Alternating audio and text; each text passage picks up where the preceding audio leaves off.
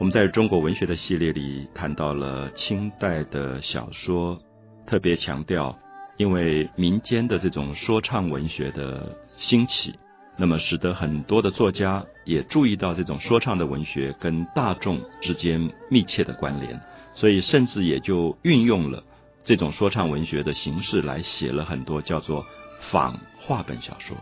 所以我们特别希望大家能够分辨，是真正的话本小说。这个本子是给说话的人来看的，不是给大众看的。所以过去的《水浒传》也好，《三国演义》也好，基本上是有一个话本，然后交到说话的人手中，由这个说话的人透过类似今天广播公司这样的频道，在大众的面前说书给大家听。所以都是听的啊，欲知后事，且听下回分解。且听，他是听，他不是看。可到了清代的时候。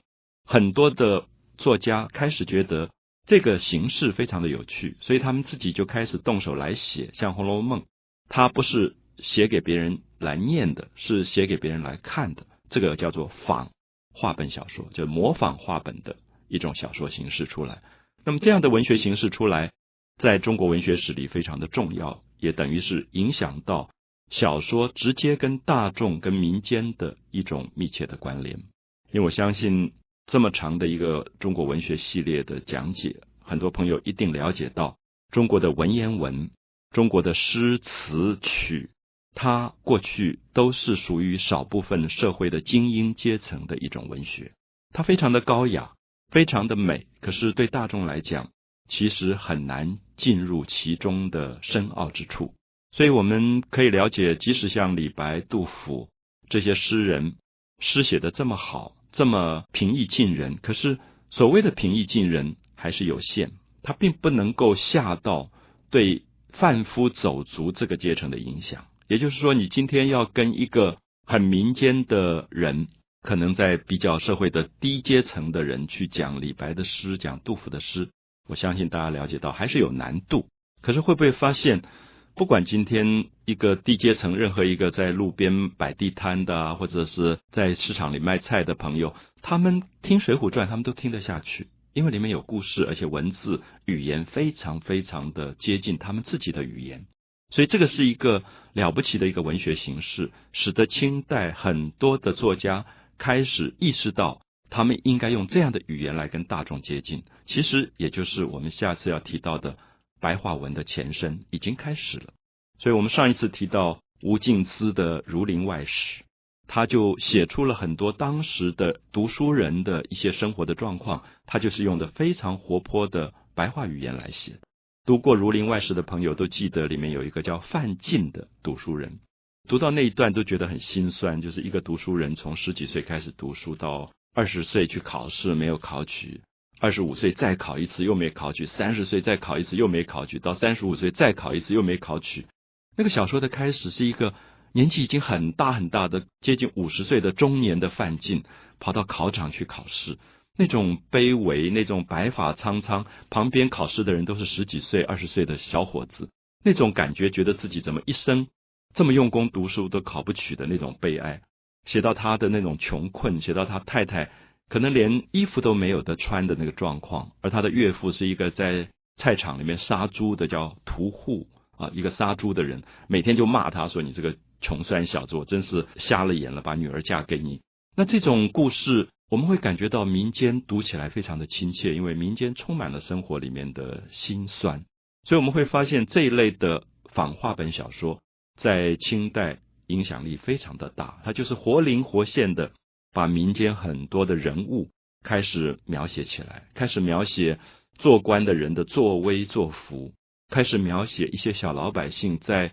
做官的人面前的那种卑微、那种奉承阿谀的感觉，写出很多的人情世故。所以我会感觉到，我们很少有机会看到清代的小说里真正把人性做了全面的、高度的开发。因为如果读《三国演义》，你读到的还是政治斗争；你读《水浒传》，你读到的还是一些江湖好汉之间的一些性格。他的性格、人性的性格并没有全面展开。可是读到《儒林外史》、读到《红楼梦》，读到我们今天等一下要提到的晚清的一些小说，你会看到许许多多社会里的小人物开始变成小说里非常重要的角色，而这些平凡卑微在日常生活里面就在我们身边擦肩而过的小老百姓，